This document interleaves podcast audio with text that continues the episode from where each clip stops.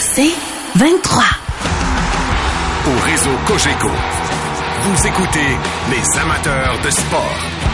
Voici Mario Langlois.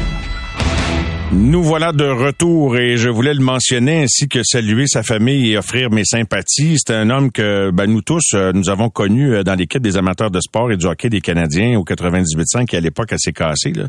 Et avec euh, Martin McGuire, l'ancien recruteur des Devils du New Jersey, Claude Carrier, qui est décédé à l'âge de 74 ans. Il était derrière la sélection de Martin Brodeur par les Devils en 1990. C'est un homme passionné qui croyait à la pratique de plusieurs sports que j'ai reçu sur plusieurs émissions. Je suis très attristé d'apprendre son décès et désire offrir mes plus sincères condoléances à toute la famille. Martin va euh, certainement se joindre à nous. Euh, je sais qu'il avait l'intention de le faire tout comme moi.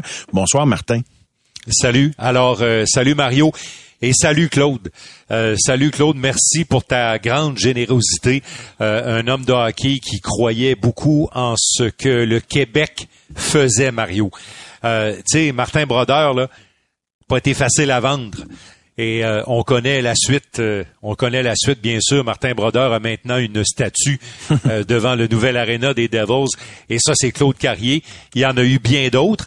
Et c'est quelqu'un qu'on avait toujours énormément de plaisir à rencontrer, à saluer, avec qui c'était le fun de jaser de hockey. Alors, Salut Claude. Oui, salutations Claude et euh, encore une fois toutes nos meilleures pensées à toute la famille. Martin, déjà avant même que nous euh, que, l'émission ne commence, euh, les gens sur texto voulaient connaître nos impressions, tes impressions du premier choix du Canadien au dernier repêchage dans ce week-end du tournoi des recrues. On va avoir tes impressions de tout le monde, mais tu le sais, c'est ça être un premier choix au total pour la première fois depuis Wickenheiser tous les regards sont braqués sur les faits et gestes, euh, sur la mimique, n'importe quoi. On veut tout savoir sur Slavkowski. Alors, qu'est-ce que tu réponds à Sébastien et aux autres auditeurs qui te posent la question? Comment tu l'as trouvé? Qu'est-ce que tu en as pensé? Moi, je l'ai bien aimé, Mario. Et là, je vous parlerai pas d'un joueur qui a rempli euh, les, les, filets de rondelles puis qui a fait des buts spectaculaires. Il aurait pu en marquer probablement un ou deux. Il aurait pu en faire marquer des buts à certains de ses compagnons de trio une ou deux fois. Mais euh, en tout cas, il a préparé un but en, désavantage numérique quand il a traversé la glace, Mario, qui a récupéré une rondelle et qu'il l'a mis devant le filet pour son compagnon Mescher, son ami de toujours. Euh, puis ça s'est transformé en but. Mais plus que ça, moi, ce, qui, ce que j'ai trouvé intéressant de Slavkovski, c'est qu'il est souvent le premier en repli défensif. Euh, je te dirais que j'avais tendance à avoir une perception du jeune homme après avoir vu quelques films euh, de ses matchs euh, en Slovaquie et tout. Euh, je le voyais vraiment comme un joueur unidimensionnel, offensif, un gars qui désire avoir la rondelle pour tirer, mais c'est c'est pas du tout ça. il, il, est très impliqué dans le jeu. Il a pas peur d'aller le long des rampes, évidemment, à 238 livres et 6 pieds 4. S'il fallait qu'il ait peur d'aller le long des rampes, ce serait un problème, mais faites-vous-en pas, il a pas peur. Au-delà du fait qu'il a pas peur, Mario, c'est que il a de bonnes techniques il est gros, il est fort, mais il a de bonnes techniques pour récupérer la rondelle. Il fait de très belles passes aussi. C'est pas seulement un gars qui va tirer au filet, il alimente ses compagnons de, de trio. Ça, on l'a vu à plusieurs reprises. Son accélération euh, aussi, euh, Martin, oui, euh, j'ai beaucoup aimé. Droite. Oui, puis il y a, y a, des bonnes jambes pour un grand gars, pas un grand stack, mais pour un gars aussi lourd. Là, il y a des, vraiment des bonnes jambes. Et autant en échec avant qu'en repli, là, on l'a vu, il gagne ses courses souvent. Là. Absolument, absolument. Il est très déterminé. Ça, euh, ce, dont on disait de lui là, sur son esprit de compétition, le fait que c'est un bagarreur, que c'est un gars qui lâche jamais, il veut faire la différence, ça on le sent tout de suite. Il embarque sur la patinoire, puis lui il est pas là en touriste Mario, il veut vraiment s'impliquer dans toutes les facettes du jeu. Ça c'est intéressant de sa part. Moi je vais mettre un petit bémol. Le petit bémol que je vais mettre, c'est sur son 238 livres. Ah, OK. Tu penses que c'est un peu Moi, j'ai j'ai de la misère avec ça. Je vais te dire honnêtement, là, euh, il s'en vient dans une ligue où le, la rapidité de ses pieds est très importante, où pas nécessairement battre un opposant sur euh, une longueur de 200, 200 pieds. ouais, OK. Sur une courte distance, tu penses que ben oui, d'aller Exactement, d'aller au point A, point B rapidement, d'aller prendre sa position, d'aller aider un coéquipier en support de rondelle, c'est très important. Puis sais-tu quoi? Je le regarde, c'est une force de la nature. Moi, physiquement, là, il me fait penser à Alex Kovalev. Tu sais comment Kovalev était costaud, là, comment il était dans un bloc? Ben, Slavkovski a un, un, physique assez semblable à celui de Kovalev. Et, et honnêtement, à 225, 226, Mario, il va être aussi puissant. Il sera pas moins fort euh, avec 10 livres de moins.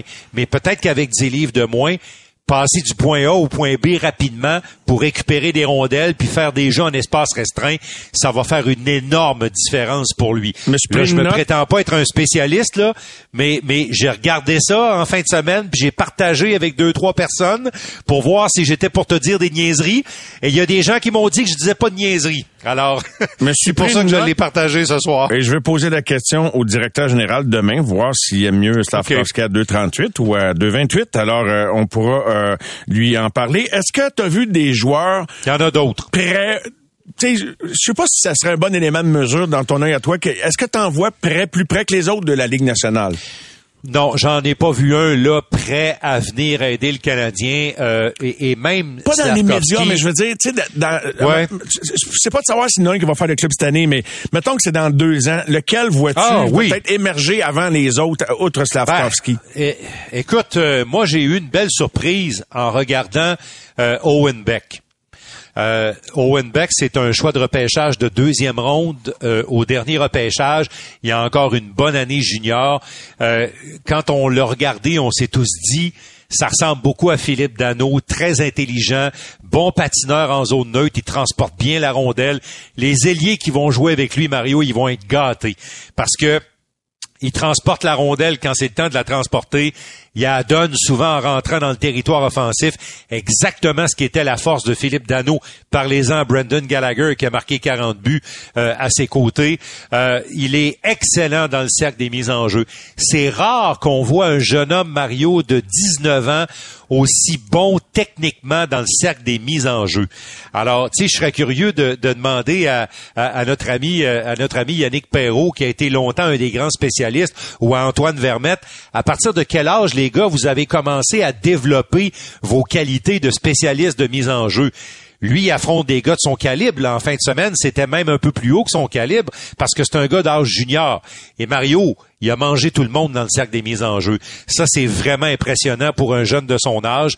Euh, il y en a d'autres. Euh, je veux te parler de Xavier Simoneau parce que... Oui. Xavier, Xavier Simoneau, c'est un, un, petit guerrier. Euh, écoute, il allait, mais il, est plus, devant le filet. Il, est pas grand, mais il est, vraiment costaud. Juste pour, les gens qui ne l'ont jamais vu, là, il y a des jambes, là, des troncs d'arbres. il est quand il est pas grand, mais il, doit avoir un bon impact, un bon centre de gravité. Mais je te laisse poursuivre. Ah, écoute, il est tout le temps devant le filet, Mario. Il, dès qu'il arrive sur la patinoire, il se passe quelque chose. Puis sais-tu quoi? Même s'il se rendait pas dans le grand club, là, le club école du Canadien, il est à Laval. Ben oui, ben oui. Alors, le Canadien doit continuer de dénicher du talent de chez nous et de donner des opportunités comme on a donné à Xavier Simoneau. Simoneau a vraiment saisi l'opportunité qu'on lui a donnée. C'est la même chose pour le défenseur William Trudeau. Lui, c'est un choix de repêchage, Mario. Il termine son stage junior. Il attend pour un contrat. J'ai beaucoup aimé Trudeau, la façon dont il se hein? comportait. Oui, effectivement. Ah, il patine bien euh, des bons jeux. Et, et je sens que tu avais du souffle pour un autre, au moins, ben, certainement. Je, veux glisser le, le nom de Emile Heinemann. Je pense que le Canadien a reçu une bonne compensation en retour de Tyler Toffoli, euh, d'autant plus que le choix de première ronde a donné la sélection de Philippe Mecher. Vois-tu du Lekonen en lui? Euh, Gaston Terrien me disait ça vendredi, sans dire que c'est des joueurs pareils, mais dans l'intensité. Avec, tu parles de Mecher ou de, Heinemann? Euh, oui, oui, mais je pense que Heinemann va avoir une meilleure touche offensive parce que il, il, il dégaine bien avec la rondelle au filet. D'accord. Il, il, quand, comme on dit, là, il la laisse partir, puis il y a, il a un bon tir, ce qui n'était pas souvent le cas de, de Lekonen. Euh, mais effectivement, le gabarit se ressemble, le style de patinage, moi je trouve qu'il patine un peu comme Lars Eller, mhm. euh, puis physiquement il ressemble un peu aussi à Eller en termes de gabarit. Euh, vraiment, je trouve un, joueur intéressant. Lui, il va repartir en Suède, Mario là, il, est commis encore pour une autre année en Suède, mais ce n'est que partie remise dans son cas. Puis autour de ça, je vous dirais que parmi les défenseurs, là, Goulet a eu une grosse deuxième puis une troisième période hier, on a vu qu'il reprend, il reprenait ses repères parce qu'il n'avait pas joué les deux premières. Vraiment, Mario, lui, va batailler pour un poste cette année à Montréal. Et bien sûr, tout le monde euh, a hmm. parlé de Arbor oui, Oui. Évidemment, il y a le jeune, euh, il y a le jeune euh, mascotte qui qui a goûté à la médecine de Arbor Jacky avec avec deux trois bonnes droites. Euh, je ferai pas l'apologie de ça, mais honnêtement là, quand le jeune mascotte a engagé le combat avec lui, on a regardé ça et on s'est dit, oh, t'as besoin d'y attraper une main. Mais le jeune mascotte n'a pas été capable d'attraper une main euh, à Arbor Jacky. Mais plus que ça, Mario, lui, c'est un projet. Je le vois un peu comme Ben Sherratt. Les, Jets avaient investi plusieurs années de développement dans Ben Sherratt et c'est le Canadien qui en a profité. Moi, je pense que Jack est un peu quelqu'un comme ça qui va avoir besoin de temps. Et, euh, et l'autre gars que j'ai beaucoup aimé en fin de semaine, c'est Jordan Harris. Euh, Jordan Harris, Mario, a pris de la carrure, il a pris de l'assurance et en fin de semaine, sur la glace, ça a été le meilleur défenseur des recrues du Canadien. Très intéressant tes observations, Martin. Il me reste euh, quelques instants pour te demander, juste euh, vite fait, de façon sommaire, euh, le marché de Montréal, comme Simon Gagné disait à nos collègues de TVA Sport, Montréal, c'est pas pour tout le monde. C'est quoi le, plus beau côté de Montréal et, le, disons, le côté peut-être avec lequel si ton fils ou un de tes enfants aurait joué dans un marché comme ça, tu serais le plus réticent en 30 secondes? Bah, écoute, la pression, la pression est très forte mais les athlètes et les joueurs de hockey qui sont résilients, calmes et patients réussissent à Montréal la plupart du temps. Extraordinaire, euh, Martin. Un 10 sur 10 pour commencer la semaine. Un gros merci de tes impressions, observations et je te dis à très bientôt. Salut Mario, les recrues, ça se termine demain avec un dernier entraînement. On va savoir qui reste, qui part probablement. On se parle demain soir. On se parle demain soir, Martin, de tout ça. Merci beaucoup. À bientôt. Les amateurs de sport pour ceux qui en mangent du sport.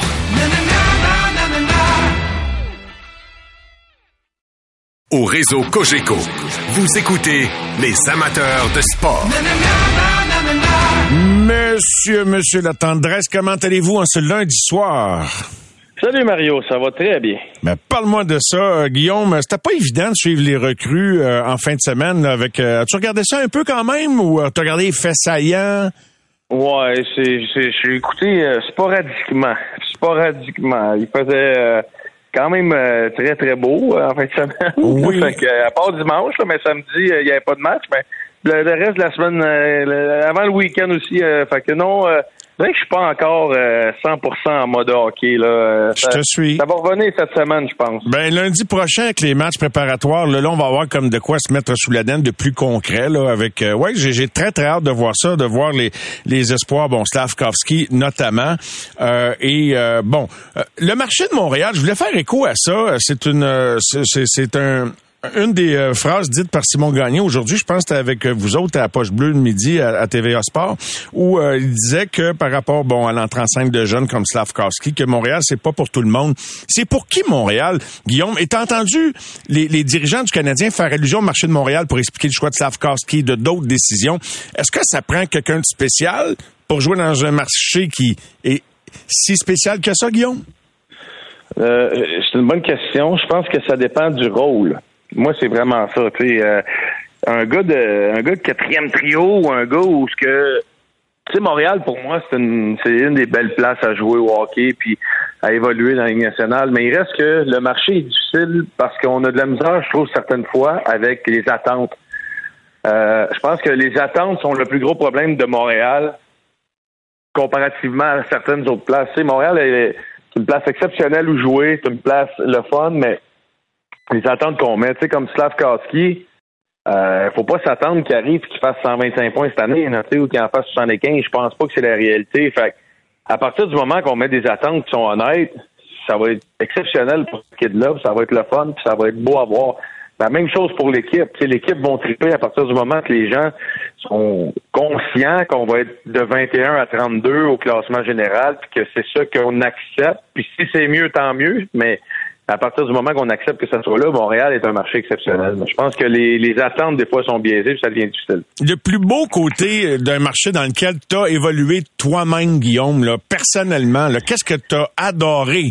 Et, et que et je, te demande même d'élargir à ce que tu constatais de coéquipiers qui venaient pas nécessairement d'ici. Qu'est-ce que tu considères que tu peux vraiment dire sans hésitation qu'ils ont adoré ça? Ben, je pense que c'est les, les, matchs au Centre Bell c'est complètement fou là, euh, de voir la foule, de voir les gens, euh, comment l'engouement, l'ambiance quand t'embarques, juste la vidéo de présentation, comment les gens euh, sont, sont exceptionnels. Il y a pas.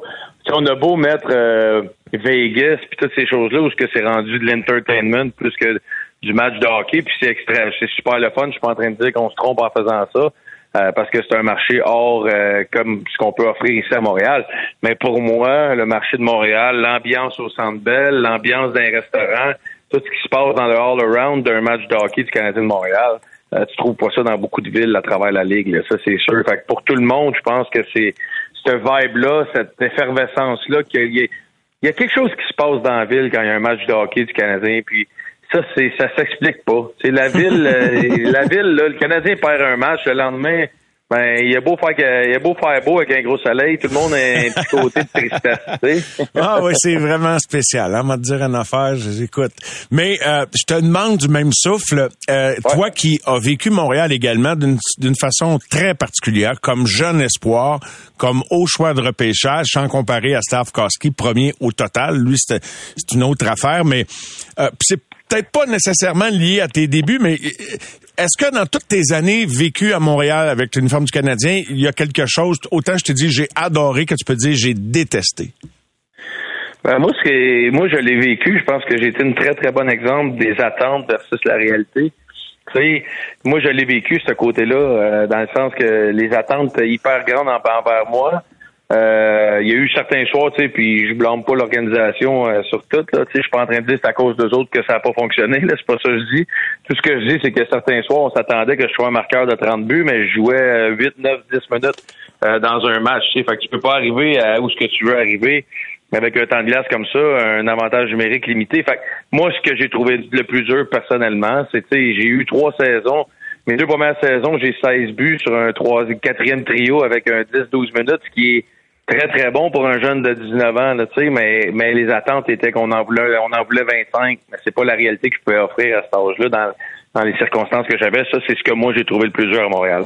Tout a été changé contre Benoît Pouliot en 2009, Guillaume. Donc, c'est quand même assez rapidement, là, après deux saisons à Montréal, à ta troisième, non, quatrième saison, début. Oui, quatrième, on a commencé quatrième. Quatrième. Et, et donc, tu étais tout jeune encore. Euh, tu étais tout jeune. Tu, te rappelles-tu de, de, de, qui, qui coachait à ce moment-là? T'es un peu, je m'en vais voir. Jacques Martin. OK. C'est-tu comme... Quand Jacques, euh, quand Jacques est arrivé, je savais qu'il me restait pas longtemps. Et, pourquoi? Euh, euh, ben, tu sais, je pense qu'il euh, y, a des, y a des joueurs que les entraîneurs ont un style de joueur euh, qui aiment, puis je, pense pas que je cadrais dans les dans, dans les dans les demandes, puis dans les la façon de voir la game peut-être de, de Jacques Martin qui était bien gros up and down, puis euh, arrêté sur les rondelles, ces choses comme ça. C'est vraiment les petits détails. Moi, j'avais un match un peu plus offensif ou euh, peut-être tricher un peu plus. J'avais plus un style de match comme ça. Fait que ça cadrait pas. Puis dès le début, je l'ai senti, le montant de glace, euh, quand Jacques est arrivé, euh, je suis passé de 9, 10, 11 minutes à 3, 4. Là. Des soirs, je jouais 4, 5 chiffres. C'était la réalité que, que j'avais. Puis je suis aucunement amer là-dedans, dans le sens que est-ce qu'il y a certains soirs que j'aurais pu être mieux, est-ce que j'aurais pu euh, mieux écouter les règles, en même temps, est-ce qu'on veut se dénaturer d'un style de jeu qu'on est? au final, j'ai eu du succès toute ma vie, puis je me suis rendu à la Ligue nationale avec un certain style. Est-ce qu'on doit l'adapter, l'ajuster? Probablement, mais, mais, mais je pense pas que tu peux changer l'ADN d'un joueur. Et, et, je décode que même, bon, c'est pas de régler des vieilles affaires, mais que même encore aujourd'hui, donc la communication est pas toujours maximale. C'est-à-dire que la communication, c'est ton temps de glace, puis des fois, il y a pas tant de jasette que ça pour te dire, ben écoute, Guillaume, si tu fais pas ça, je t'en donnerai pas de temps de glace. Tu faut, faut, que tu, faut, que, faut que tu décodes toi-même. L'info est là. Tu as joué cinq fois à soir, mon petit gars, t'as as, d'affaires à comprendre. Mais des fois, on aimerait ça une autre approche, peut-être, là, tu sais. Ben, je pense que dans nos années, c'était un peu l'approche qu'on avait. Tu sais, euh, euh, j'ai été choyé, là, même si euh, souvent des fois été critiqué au niveau communication. Moi, j'ai été extrêmement choyé avec Guy Carbonneau. son approche, sa vision, comment il était fair play. Moi, j'ai jamais eu de problème. Je pense que Max Lapierre pourrait dire la même chose.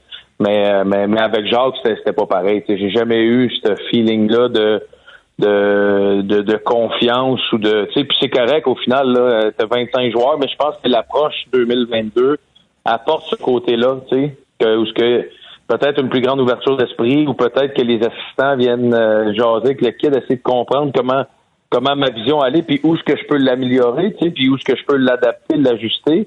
Je pense que tout ça qui rentre en ligne de compte il y a un travail du joueur qui doit être fait ça c'est 100% d'accord. Puis je pense que dans le hockey d'aujourd'hui on s'adapte aussi beaucoup euh, au type de personnalité, au type de joueur qu'on est, puis qu'on a aussi sous la main. Puis je pense que, que, que ça, c'était nos années. C'est d'autres d'autres mœurs. Écoute, euh, j'ai très hâte de, de, de, voir le camp d'entraînement. C'est le premier camp d'entraînement euh, en chef pour Martin Saint-Louis. Qu'est-ce que tu souhaites voir? Es-tu curieux? Tu penses, penses qu'il va coacher comme il a fini l'année l'an passé, Guillaume, ou il, il va y avoir des choses différentes en partant? Là? Ben non, je pense que on a beau dire qu'on s'attend à finir, euh, c'est sûr l'équipe le dit pas, mais au final, on fait l'évaluation pareil des divisions, puis surtout dans la division du Canadien, tout le monde, beaucoup d'équipes s'est amélioré, se sont améliorées. Euh, le Canadien a fait un peu du statu quo. Oui, on est allé chercher euh, Kirby Dak, mais on est quand même donné Romanov. Euh, donc, tu sais, il y a plusieurs situations. moi, je pense que Martin Saint-Louis, c'est un gagnant. C'est un gars qui veut performer. Je pense pas que c'est un gars qui va accepter d'en perdre 4-5 de suite parce qu'on est en reconstruction et tout est beau. Là. Fait que, euh, on a eu une lune de miel euh, exceptionnelle l'an passé. Ça a été vraiment le fun. Euh, il est rentré dans le mode, je pense, reconstruction, puis on accepte certaines choses. Mais il reste que c'est un gagnant, puis c'est un gars qui va vraiment gagner des matchs. Puis comme tout le monde, l'attention de Montréal, puis le, le mauvais choix de joueur qu'il va faire à un certain moment donné, ben il va être, il va être critiqué là-dessus. Puis, tu sais, il veut, veut pas, c'est ça Montréal quand même. Là, on a beau dire, ah, on est prêt, on est prêt à finir dernier, mais on voudra pas, on, on voudra pas en perdre 4-5 pareil, finir 32e comme l'an passé. Puis je pense qu'on va être plus épié, on va plus regarder, puis on va moins accepter certaines choses. C'est un bon côté ou un mauvais côté de Montréal, ça, qu'on n'aime pas ça perdre? Ben, c'est un bon côté. je pense que d'avoir des, des partisans passionnés qui veulent gagner, euh, c'est correct, mais ça revient encore aux attentes. Exact. Encore une fois. Exact. moi, j'ai pas de trouble parce que moi, je veux pas perdre d'envie, mais il faut être réaliste sur le plan qu'on a à long terme, moyen terme d'une équipe. Tu sais, il y a 32 clubs, on, tu peux pas gagner toutes les années, là, mais tu peux réussir à bâtir quelque chose pour que dans 3, 4, 5 ans, tu performes puis tu aies une opportunité de le faire. Guillaume, je te souhaite un excellent lundi soir. On se retrouve en duo avec Maxime, pas plus tard que mercredi, mon cher. Salut, mon ami. Bye bye. Au réseau Cogeco, vous écoutez les amateurs de sport pour les fidèles du sport. Et tout de suite, on se tourne du côté de Benoît Brunet. Salut Benoît, comment ça va? Ça va très bien, toi Mario? Ça va très bien, Benoît. Tu as regardé euh, les, les, matchs des recrues ces derniers jours? Fait que je vais ouvrir avec ça les, tes impressions de celui dont tout le monde veut entendre parler, veut avoir des opinions, puis euh, peut-être dans un deuxième temps, d'autres qui ont retenu ton attention, Ben. Ben écoute, je vois, tu sais sur euh, sur Slavkowski, j'ai puis j'en ai vu plusieurs durant ma carrière. Là. Euh, je pense à des gars comme euh, Sakou qui sont arrivés avec le Canadien, Markov. Moi, c'est surtout ça que je voulais voir. Tu sais, qu'est-ce qu'il y a de l'air comme joueur de hockey, le langage corporel. Puis je l'avais vu aux Olympiques, au championnat du monde junior. Il m'avait impressionné aux Olympiques. Euh, c'est ça. J'ai vu un j'ai vu un joueur de hockey. J'ai vu un joueur de hockey qui appartient à la Ligue nationale. J'ai aimé ce que j'ai vu. C'est un bon, un gros bonhomme qui est capable de patiner, très très mobile sur la glace, très fluide son coup de patin. Euh, il est très agressif aussi dans son en, échec avant, pas peur dans des, euh, des corps à corps. Mais c'est sûr qu'à grosseur et à la grandeur qu'il a, il devrait pas avoir peur non plus. Mais euh, ça, ça va l'aider grandement. Un gars qui a pas peur d'amener la rondelle au, au centre de la glace. Puis, tu sais, je prends ça qu'un grain de sel le camp des recrues. Mais moi, ce qui est important pour moi, c'est de voir si le gars ressemble à un joueur de hockey ou pas. Puis Slavkowski, je le regardais aller. Puis c'est pas un exceptionnel. Tu sais, il y a des gens qui ont été déçus. J'ai rencontré des gens qui m'ont dit ouais, c'était juste correct. Mais attendez là, le vrai le vrai camp n'est pas commencé encore. Puis on n'a pas repêché un Crosby, un Ovechkin, puis euh, ou un McDavid. C'est un gars qui était même pas supposé sortir premier, qui est sorti premier. Puis je pense que le Canadien s'est pas trompé dans son cas. Ça va être un joueur de hockey qui va avoir une très longue carrière dans la nationale, mais il faut être patient avec lui. Ben j'espère qu'il faut être patient, puis il faut être patient. Écoute, si en deux matchs des recrues, s'il y a quelqu'un qui peut déjà me prédire quel genre de carrière il va avoir au niveau statistique, là, écoute, euh, je sais pas c'est quoi ta boule de cristal ou ta lampe, ta, ta lampe. Tu sais, à un moment donné, euh, mettre la charrue devant les bœufs, ça, ça ressemble un peu à ça, non, Benoît? Mais au moins que tu me dises que tu vois un joueur de hockey, un gars qui va jouer à la nationale, ça, j'y souscris. Mais de, déjà d'y aller de prévision statistique, tu sais, ça dépend de qui tu joues aussi dans la vie. Mais je pense que ce qu'on appelle le QI hockey, là, si je compare, mettons, mettons qu'il euh, patine à la vitesse d'un Henderson en échec avant ou encore un repli défensif, j'ai l'impression qu'il va plus aboutir que, que, que Anderson. Si la, je dis pas que la comparaison est bonne, je parle juste de l'accélération, Benoît. Là. Ben, je pense que euh, tu sais, il faut regarder le sens du hockey, c'est ça qu'on va découvrir avec lui au cours des, des prochaines semaines, surtout. Tu sais, le, le, vrai camp commence ben, vendredi. Là, je regardais l'horaire tantôt, mercredi. Je pense que c'est les tests physiques médicaux, puis après ça, je pense qu'ils ont des tests sur la glace le jeudi. Fait, ça partir de ce moment-là. Moi, écoute, j'en ai vu tellement de joueurs dominer ou avoir beaucoup de succès dans des camps de recrues. Puis plus le camp d'entraînement, le vrai camp d'entraînement comme avant ben, Mario, ces gars-là s'éteignaient, puis après ça, t'es perdais, puis t'es revoyais plus, ou en tout cas, ça devenait des joueurs marginaux. Je parle pas comme ça dans le cas de Slavkowski. Il y en a d'autres là que je pourrais nommer qui ont peut-être été bons dans le camp, mais qui vont peut-être s'effacer dans le vrai camp. C'est ça un camp des recrues. C'est juste pour voir comment les gars se comportent, s'ils sont bien préparés, c'est quoi leur atout, vitesse, sens du hockey. Tu sais, euh, je l'ai aimé euh, au cours de ces matchs-là, mais est-ce qu'il va être capable de s'imposer dans des vrais matchs? Plus le camp va avancer, plus les équipes vont être solides à la fin du camp d'entraînement. C'est ça qu'on va découvrir. C'est ça que ça sert un camp d'entraînement. Dans le cas de Slavkowski, c'est le tout premier choix. Fait c'est sûr qu'on le regarde d'un œil différent parce que là, tout le monde veut que ce gars-là contribue, qu'il devienne une super vedette avec le Canadien de Montréal. On attend ça depuis plusieurs années, d'avoir un attaquant de puissance qui va être capable d'être dominant sur la glace. Mais encore là, c'est le temps, la progression, comment, avec qui il va jouer, où il va jouer, le temps, le temps de glace qu'on va euh, décider de lui donner si jamais il reste à Montréal. Faut pas être déçu si jamais il reste pas à Montréal. On ne sait pas ce qui va se passer. C'est les prochaines semaines qui vont nous dire ça. Mais, tu sais, moi, j'ai vu, je te le dis, je me répète, Mario, mais j'ai vu des gars arriver, puis là, je me disais, ouais, ben, tu sais, Mike Ribeiro, tu sais qu'il va jouer. Puis Théo, c'est sûr qu'il va jouer. Puis Sakou, c'est sûr qu'il va jouer. Puis, euh, tu sais, euh, un gars comme Markov, personne ne le connaissait quand il est arrivé au camp d'entraînement. Je le regardais, je le regardais aller dans le camp d'entraînement. Je dis non, mais lui, il va jouer. C'est sûr qu'il va jouer. Fait que quand je regardais Slavkowski patiner, écoute, il va jouer. Total, hein, il va jouer. il n'a pas, pas, été repêché là pour rien. Là, il va jouer. C'est pas, un, pas un problème. Puis il faut être patient avec lui. Tout à fait. Euh, Benoît, qu'est-ce qui va être acceptable ou inacceptable dans des paramètres où, tu sais, non, je vais te poser une autre question avant. Avec les deux gardiens de but qu'on a là, Jake Allen, qui a quand même été souvent blessé, je dis pas qu'il va l'être cette année, Samuel Montembeau, qui va tenter qu'il peut être un numéro 2 fiable pendant toute une année, et peut-être plus, avec une défensive où tu peux pas identifier le numéro 1 puis le numéro 2, dirais-tu que le Canadien, euh, dans son personnel défensif ou de défenseur et de gardien de but, a un personnel qui, en principe, le destine au dernier tiers de la Ligue? Oh, je pense que oui c'est plate à dire, c'est pas méchant ce que je dis là, mais je pense qu'en attaque, là, tu viens de le mentionner, je pense que au niveau de l'attaque, je pense qu'on devrait être correct, mais ça prend des, des, ça prend des défenseurs pour être en mesure de relancer euh, l'attaque. Ça, je suis pas convaincu qu'on a ça présentement. J'ai rien contre Savard, Edmondson, mais c'est pas leur tasse de thé. C'est des gars qui sont solides défensivement, qui peuvent liquider du temps des avantages numériques, mais euh, s'impliquer offensivement, c'est un peu plus compliqué pour eux. Tu as Wideman qui peut faire ça. T'as Madison qui devrait être capable de faire ça. Euh, jusqu'à quel niveau, j'en ai aucune idée, mais moi, je pense que Petrie était supérieur à lui de ce côté-là, mais Petrie l'a plus joué à Montréal. Fait que ça a été une bonne transaction pour le Canadien. Puis après ça, je ne sais pas qui va être là. On peut spéculer sur Barron, sur Goulet, euh, sur Harris, sur plein de jeunes défenseurs, mais à un moment donné, c'est tes performances sur la glace qui vont faire en sorte que tu vas être capable d'avoir des minutes. Puis, tu sais, la bonne nouvelle, que ce soit pour Slavkowski s'il commence l'année à Montréal ou les autres, les jeunes défenseurs, tu as du temps. Le Canadien n'est pas un joueur prêt ou une saison près de gagner la Coupe. C'est un processus qui va être un peu plus périlleux, ça va être un peu plus long.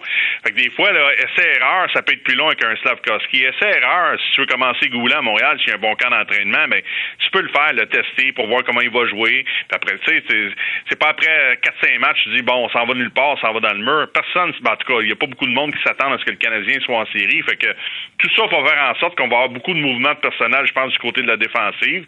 Puis j'espère que Jake Allen va être en santé, puis que les deux gardiens vont faire le travail. Mais c'est sûr qu'on a plus un Carey Price, même si c'est toujours noir ou blanc Carey Price, parce que ceux qui le détestent sont bien contents. Mais je pense qu'à un certain moment durant la saison, même ceux qui ne l'aimaient pas, ils vont s'ennuyer de Carey Price. Je suis d'accord avec toi, Ben, et on va s'en reparler assurément. On va se souvenir du moment où tu nous l'as dit bien avant que la saison commence.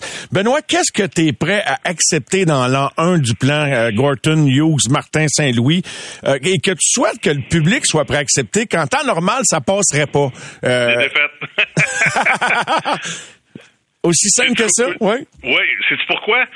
Parce que ma, ma vision, ben moi, ça fait longtemps que je le réclame. Fait que euh, moi, écoute, j'étais là encore en 2002, puis depuis 2002 à 2022, il n'y a pas grand-chose qui ont changé. Moi, je pense pas que quand on annonce le tournoi du Canadien ou quand on va au tournoi du Canadien depuis 2002, j'ai jamais pensé ou j'ai jamais, en tout cas, moi, j'ai jamais ressenti ça moi personnellement. Là, ça, ça m'appartient que euh, quand tu arrives au tournoi du Canadien, tu parles avec les boys, là, puis tu dis, hey, cette année, là, on a une chance de gagner la Coupe cette année. Ça m'est jamais arrivé. Jamais, jamais, jamais, jamais, jamais arrivé. J'ai dit, on a un pas club, on a un bon club. Peut-être si on fait une petite transaction à gauche pas à droite, puis on va chercher un joueur, on pourrait peut-être euh, brouiller les cartes, mais jamais je me suis dit, hey, cette année, là, comme la balance euh, du Colorado l'an passé, eux autres, ils ont vraiment une chance de gagner la Coupe en début de saison, puis ils l'ont gagné à la fin de la saison. Moi, je pense qu'on le fait de la bonne façon. Quand je dis la défaite, par exemple, il faut que je m'explique. Il y a des façons de gagner, puis il y a des façons de perdre. Fait que un spectacle, une progression, un club qui travaille, puis des fois, essai erreur avec des jeunes dans l'alignement ou avec un peu moins de talent, ça se peut que tu perdes des matchs que tu devrais gagner. Puis il y a des soirées qui vont être plus difficiles parce que dans un marathon de 82 matchs, tu peux pas être parfait, l'énergie peut pas toujours être en rendez-vous. Mais moi, je pense que de ce que j'ai vu de Martin Saint-Louis derrière le banc, euh, il a amené ce club-là à être compétitif avec les éléments qu'il avait. Même s'il y a eu une longue séquence de défaites en fin de saison, je trouvais que le club travaillait beaucoup plus fort. Euh, C'était pas toujours parfait, mais au moins le club travaillait. Je pense que les en tout cas, moi, dans mon cas, moi, je suis prêt à accepter ça. Si le club travaille de la bonne façon, puis on joue de la bonne façon, je suis prêt à accepter des défaites. Mais après ça, on verra ce qui va se passer durant la saison. Si j'écoutais Edmondson qui disait qu'il espère participer aux séries, ben oui.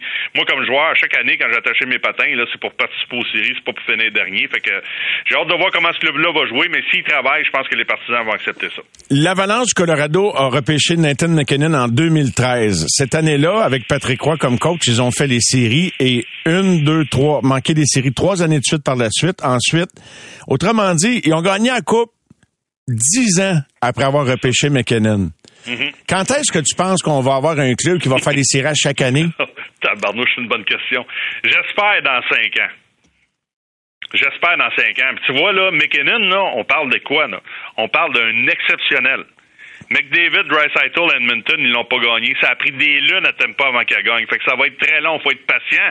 Sauf que ça veut pas dire que tu peux pas participer aux séries sans la gagner. Si tu commences à t'imposer comme club qui participe aux séries à chaque année, ben là, ta progression est en place, puis c'est à partir de ce moment-là que tu peux faire des changements adéquats pour t'assurer de gagner. Ben, un gros merci. Bonne semaine. On se reparle très bientôt, mon cher.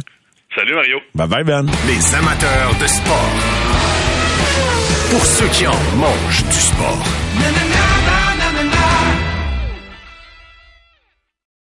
Au réseau Cogeco, vous écoutez les amateurs de sport. On accueille Stéphane White qui va nous parler de son plan, comment les entraîneurs du Canadien sous la gouverne de Martin Saint-Louis à son premier camp comme entraîneur-chef doivent s'y prendre pour établir les paramètres de la nouvelle culture qui euh, sera en vigueur au sein de cette organisation-là. Salut Stéphane.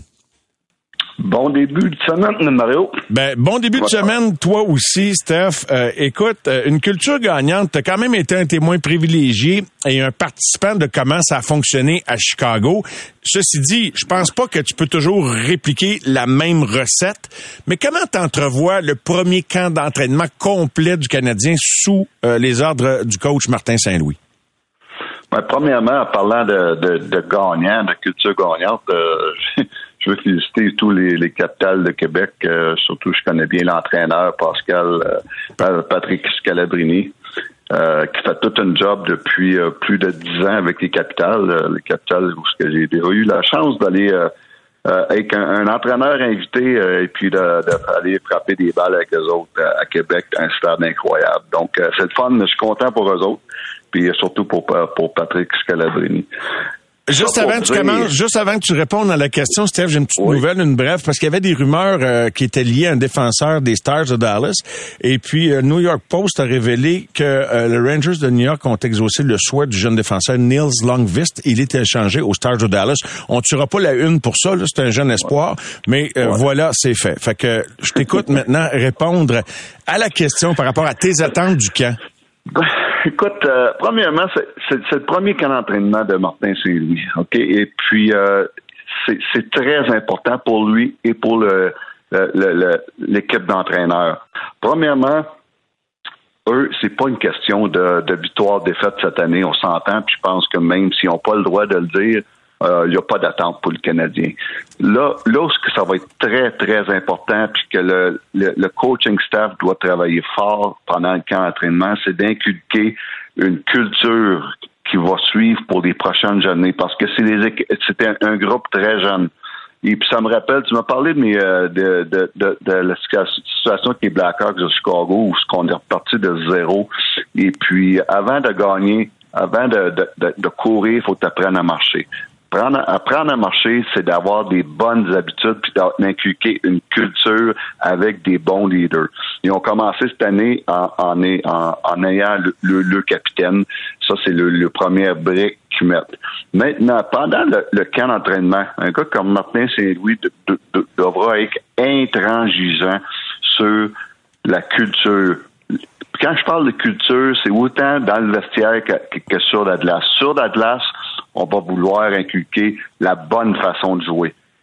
La bonne façon de jouer, ils l'ont pas montré l'année passée. Oui, ils ont, donné un bon show à l'attaque. On s'entend tout là-dessus. Quand mhm. Martin Saint-Louis est arrivé, on, a donné un bon show. Sauf que ça, c'était pour euh, c'était pour le show. Maintenant, la culture, c'est de jouer de la bonne façon. C'est quoi ça, jouer de la bonne façon? C'est plein de petits détails.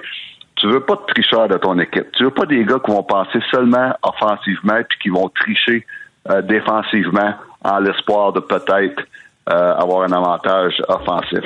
Ça, c'est des, des, des joueurs de même, faut que tu les casses tout de suite tu peux pas avoir des mauvaises habitudes. Être du bon côté de la rondelle dans ta zone défensive, ça, ça n'est une des, bonnes façons de jouer. Jouer les pourcentages quand que tu rentres en zone adverse, au lieu de faire des passes risquées, des jeux risqués qui peuvent aboutir à des, des revirements, bon, ben, c'est de placer la, la, la, rondelle dans les bonnes places. Finir tes mises en échec quand que tu t'en vas en échec avant. Des coupes présentes sur la glace. Euh, l'intensité, l'éthique de travail, ton, ton body language, c'est plein de petits détails qui vont être importants pour, pas seulement pour cette année, mais surtout pour les années qui s'en viennent. Puis tu on, commence à bâtir ça quand? Ça va être sept semaines. Et puis c'est très important. Tu peux pas donner la chance à un joueur de dire Ah, c'est correct, t'as triché une fois ou deux fois. C'est non. C'est là qu'il faut qu'il inculque ça. L'autre chose, Mario, qu'il faut que le, Martin Saint-Louis euh, soit très, très, très. J'ai hâte de voir, moi, c'est comment dans sa zone défensive. Euh, on a parlé de l'année passée, de la façon qu'on jouait. S'il y a une affaire qu'ils n'ont pas faite l'année passée, c'est de jouer défensivement ou d'avoir l'air d'une équipe qui est organisée défensivement. Mais je suis content que tu parles de ça. Lui, il parle pas de système, il parle de concept. Alors, j'ai très hâte de voir quels seront ces concepts en défensive parce que c'est correct. Euh, tu sais, il y a, en tout cas, si tu regardes sur papier ce qu'on a comme personnel avec euh, les gardiens, un qui va tenter de prouver qu'il appartient à... J'ai confiance, là, mais tu sais, il y, a un gros point d'interrogation sur toute la brigade défensive, les gardiens, Jake Allen sera-t-il blessé, pas blessé? Fait que, parce que ça se peut que, que tu perdes bien des matchs là, à cause de ça. Là. Il y a aucun on va s'entendre, ils vont, ils vont compter des buts cette année. Surtout avec euh, les concepts de Martin Saint-Louis offensivement, ce que j'ai bien aimé, sa façon, la façon qu'il a apporté l'année passée. La grosse interrogation, c'est défensivement. Oui, ils n'ont pas la plus grosse défensive au monde. Premièrement, là, euh, on va s'entendre qui n'ont pas de défenseur numéro un, puis n'ont pas de défenseur numéro deux. Euh, on va s'entendre qu'un Matheson, au mieux, au mieux, un, il peut jouer sur une deuxième paire. Euh, Edmondson, au mieux, il peut jouer sur une deuxième paire. Euh, David Savard, au mieux, il peut jouer sur une deuxième paire. Après ça, là, on tombe avec des recrues. Qui va faire l'équipe? Des Barron, des Harris, peut-être Goulet. un Chris Wideman qui, lui, pour dans mon livre à moi, c'est un 6-7e défenseur. Donc, à partir de ce, point-là, il y a façon de jouer quand même en équipe. Puis quand on parle de concept défensif, c'est pas que les défenseurs. C'est les avants, puis c'est tout le monde. Et puis c'est ce que j'ai pas vu l'année passée. Puis c'est ce qui m'inquiète le plus. Et ça, Martin Saint-Louis doit mettre son pied à terre et inculquer un bon concept défensif à son équipe que tu aies des bons défenseurs ou pas, ou que tu des défenseurs recrues ou pas, ou que tu pas de numéro un ou pas, si tout le monde met la main à la pâte, il y a moyen de faire quelque chose. Mais ça va être son plus gros challenge et son plus gros défi durant le camp d'entraînement, c'est d'inculquer une bonne culture. Quand je parle de de la bonne façon de jouer, mais surtout d'inculquer un bon concept où ce que dans notre zone, on va bien jouer, on, on perdra pas trop de temps dans notre zone, on sera pas désorganisé, puis on va être capable de sortir la rondelle rapidement. Et crois-tu vraiment, Steph, parce que tu sais, j'ai un bémol moi que je suis pas sûr qu'ils vont établir ça de cette année. Parce que, regarde Toronto, ils n'ont-tu établi une bonne culture quand ils sont avec Marner, Matthews et compagnie, ou c'est des années plus tard qu'ils s'y sont attaqués? On dirait que là, le Canadien va être cool. Il va être, il va être sexy. We're gonna play offense. C'est plus que... J'ai hâte de voir concrètement dans le camp si on va vraiment être intransigeant, parce que c'est sûr que ça va prendre des, des principes, des concepts en défensive. Parce que se faire traverser tous les soirs, c'est pas l'intention du coach, là, c'est sûr. Exactement. Et tu as totalement raison. Et puis, moi, moi on m'a souvent dit dans l'hockey, puis souvent, puis même un gars comme Scotty Bowman me l'a dit quand j'étais avec les, les Blackhawks de Chicago. L'offensive fait vendre des tickets, mais la défensive fait gagner des championnats. Puis ça, c'est là où ce que eux vont avoir une décision à prendre. C'est quoi qu'on veut faire? On veut-tu vendre des tickets puis donner un bon show? mais où on veut faire, il y a moyen de faire les deux en même temps. On l'a fait à Chicago. On donnait un bon show, mais défensivement, on donnait rien aussi.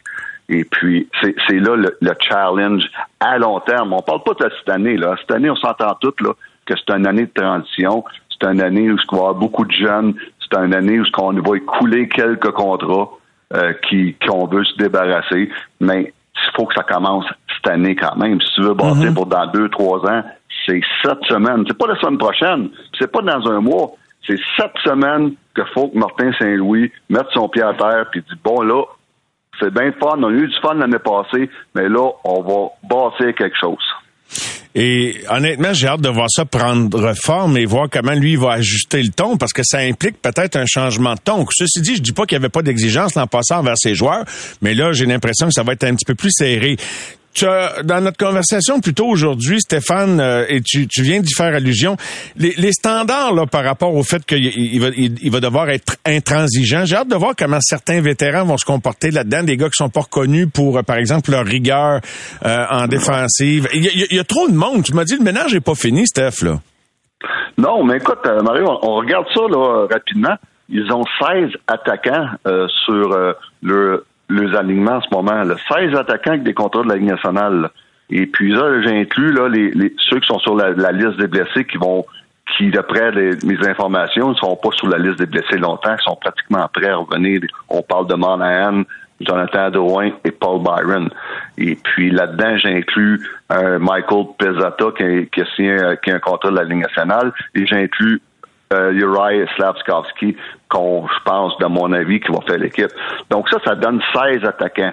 C'est impossible de commencer la saison avec 16 attaquants sur, sur ton alignement. Donc, tu as au moins deux joueurs de trop.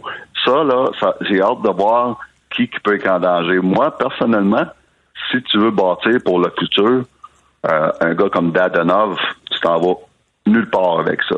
Un gars comme c'est encore c'est personnellement un gars comme Mike Hoffman. C'est pas sur le genre de joueur que tu veux bâtir une culture éventuellement. C'est pas le grand joueur qui joue ce qu'on appelle dans, dans le hockey, qui, joue le right way, la bonne façon. C'est des genres de joueurs que moi, s'ils sont possibles de, de se débarrasser, qui serait une très bonne affaire. Et puis, je suis convaincu que d'ici un mois, avant que la saison commence, c'est même pas un mois, là, la saison va commencer dans, dans, moins de trois semaines, qu'il y a un, deux ou peut-être trois attaquants qui vont changer d'adresse cette fin de l'année.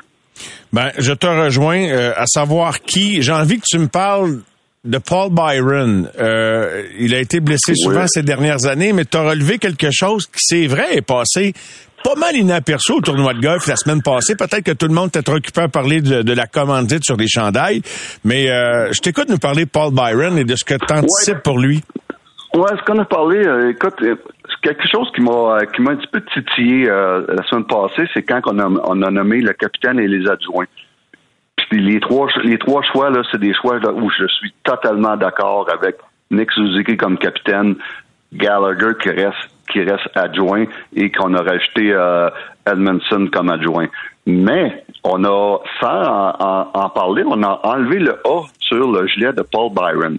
Et puis, c'est quelque chose qui me fatigue un petit peu dans le sens que Paul Byron, euh, premièrement, là, il y a beaucoup d'équipes qui ont trois adjoints dans l'équipe, euh, dans la Ligue nationale. Il y a on fait le tour, il y en a beaucoup. Nous, à Montréal, on en avait trois jusqu'à récemment.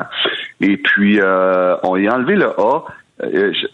pour moi, c'est un gars qui est très aimé dans le vestiaire. C'est un gars qui, qui joue de la bonne façon. C'est un gars qui s'est tout le temps défoncé. C'est un gars qui a y perdre. C'est un gars qui a une bonne attitude.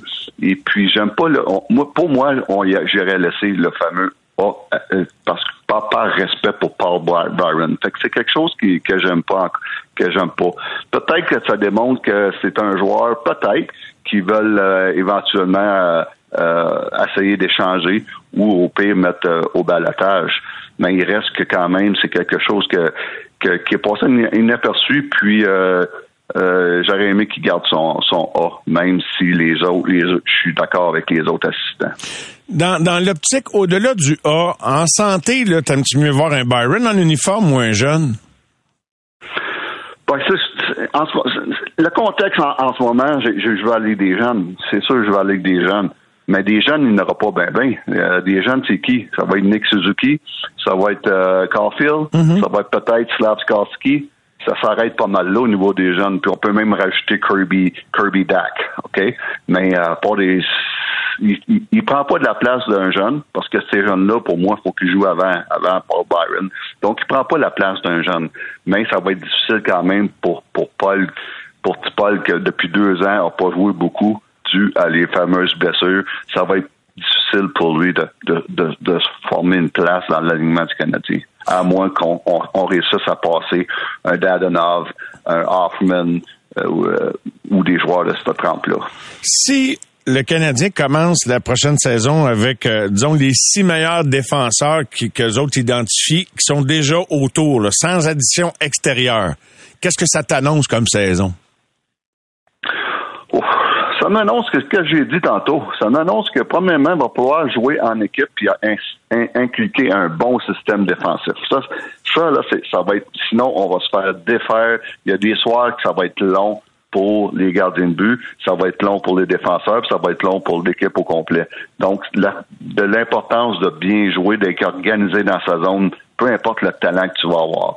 Euh, ce qui m'inquiète, c'est qu'en ce moment, comme j'ai dit tantôt, on n'a pas on n'a pas une première paire de défense. On n'a pas un numéro un, pas un numéro deux. Il n'y en a pas là dans les sept que j'ai devant moi, dans la liste de mes sept à moi, qui est capable de, remplir ce rôle-là. Donc, ça va être des comités et des comités qu'on va y aller euh, un, jeune avec un, vétéran, un autre jeune avec un vétéran, puis un autre jeune avec un vétéran. Et puis, euh, ça va être important que les vétérans aident ces jeunes-là. Euh, écoute, au moins, on a trois bons vétérans. Madison, Edmondson et Savard, c'est des trois bons, des bonnes personnes, des gars qui jouent bien, des stay-home defensemen qu'on appelle. Oui. Et ça, ça peut aider. Ça, ça peut aider un Barron, un Harris, euh, ou peut-être éventuellement un Goulet. Ça, ça peut aimer, aider ces gars-là. Ça va être bien excitant lundi, le, le premier match préparatoire. Je termine avec euh, Stéphane, tu as quand même vécu huit ans dans le Presto montréalais. Le, plus beau côté de Montréal, puis t'en identifies comme marché de, hockey, euh, puis peut-être à la lumière des observations à, à, voir ou entendre les joueurs parler, peut-être celui qui leur plaisait le moins ou qui te plaisait le moins. Ben, moi, le plus beau, le plus beau marché, côté de Montréal, moi, quand je suis arrivé, c'est euh, c'est la pression que tu as de performer. Ça, j'aime ça. Et puis, il y a des les joueurs adorent ça. Puis à cause de ça, tu as beaucoup de, de, joueurs qui deviennent meilleurs à Montréal à cause de cette pression de performer. Là, il y a, il y a des coachs et où il y a des joueurs qui qui carburent à la pression. Et puis, eux, ce que j'aime de ces gars-là, c'est qu'ils prennent la pression puis ils retournent sur le bon bord pour les amener meilleurs. Fait que ça, c'est le beau marché, le beau côté de Montréal. Le mauvais côté de Montréal, c'est la pression pour ceux qui sont pas capables de la prendre. Pour ceux qui sont pas capables de la prendre, il y en a qui ça étouffe complètement ces joueurs-là. Donc, pour moi, là, c'est facile à répondre. C'est la pression et le meilleur côté de Montréal et la pression est le pire côté de Montréal. Tout dépend quelle sorte de joueur que tu Tout dépend comment que tu prends, que tu, carbures à cette pression-là. Comme je t'ai dit, il y en a qui deviennent meilleurs, puis il y en a qui, sont, qui deviennent étouffés c'est un ou l'autre. Quand tu... vas essayer de trouver, tu vas essayer de trouver à Montréal les gars qui vont, qui vont carburer la pression. C'est ce que tu veux amener à Montréal. Donc, et, donc, c'est important dans le dépistage autant des jeunes parce qu'ils l'ont dit comme raison pour Slavkovski ou même un gars que tu vas chercher sur le marché, faut que tu connaisses le profil de la personne. Ça prend un gars qui ne s'effondre pas ou euh, ne disparaît pas sous la pression. Et c'est ça la recette du succès ici. Ben, c'est la recette. Puis c'est ce que j'ai aimé de Slavkovski depuis le début. Quand des interviews, il dit moi je veux jouer à Montréal, je veux jouer avec la pression, je veux jouer sur le premier trio, puis je veux faire la différence. C'est ce que j'adore de cette kid-là. C'est ce que Patrick Roy a tout été, c'est pour ça qu'il était le meilleur. C'est ce que José Théodore a eu ses meilleures saisons à Montréal parce qu'il aimait ça, cette pression-là. c'est ce que Carey Price aimait parce qu'il aime avoir de la pression. Excellent début de semaine, mon Stéphane. Très, très intéressant tes propos. Merci beaucoup. Ça met bien la table pour euh, la tribune téléphonique qui va suivre. Fait que je te dis bonne fin de soirée, Steph, et on se reparle jeudi dans notre cas. Excellent, Mario. Bonne fin de soirée. Merci. Merci. Les amateurs de sport.